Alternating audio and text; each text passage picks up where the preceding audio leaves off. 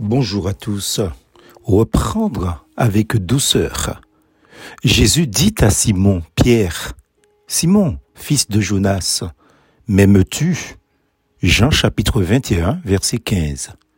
Pas une seule parole n'est prononcée ici au sujet de la défaillance passée du disciple infidèle qui était Pierre.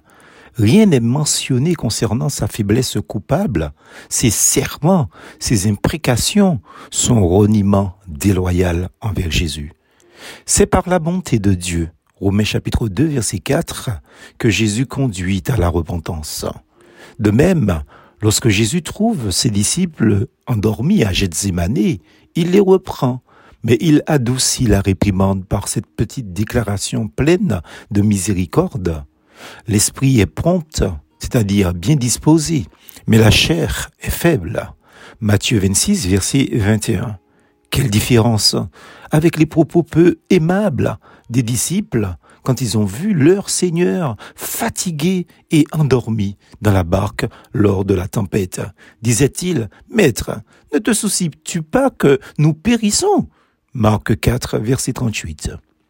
Combien d'entre nous éprouvent un malin plaisir à trouver un frère en faute, une sœur en faute, à colpoter ses défaillances et à adresser des reproches très sévères avec rudesse et impatience?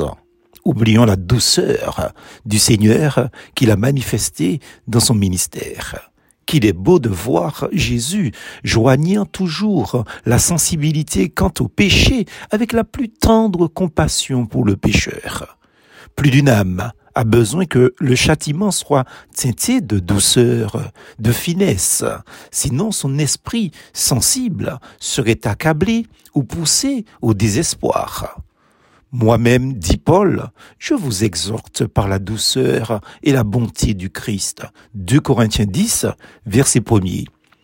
Introduisez, chers frères, chères sœurs, la douceur dans toutes vos réprimandes, Portez les infirmités des faibles, disait l'apôtre Paul en Romains 15, verset 1er. Ayez de l'indulgence pour ceux qui sont fragiles.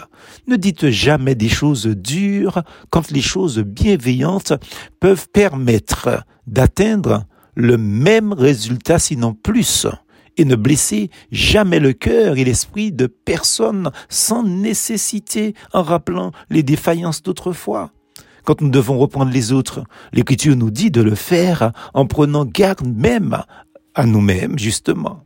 Galates 6, verset 1er. La colère et la sévérité ne vont pas réussir à reconquérir le cœur qui s'éloigne de Dieu, disait Salomon, Proverbe 14, verset 14, ni non plus à attendrir celui qui est obstiné. Semblable aux pierres lisses qu'avait David pour terrasser Goliath, les réprimandes faites avec douceur sont en général les plus efficaces. Philippiens 4, verset 5, que votre douceur soit connue de tous les hommes, le Seigneur est proche. Nous devons nous armer de la même pensée que celle que nous voyons dans le Seigneur Jésus-Christ dans 1 Pierre 4, ainsi donc, Christ ayant souffert dans la chair, vous aussi armez-vous de la même pensée, car celui qui a souffert dans la chair en a fini avec le péché.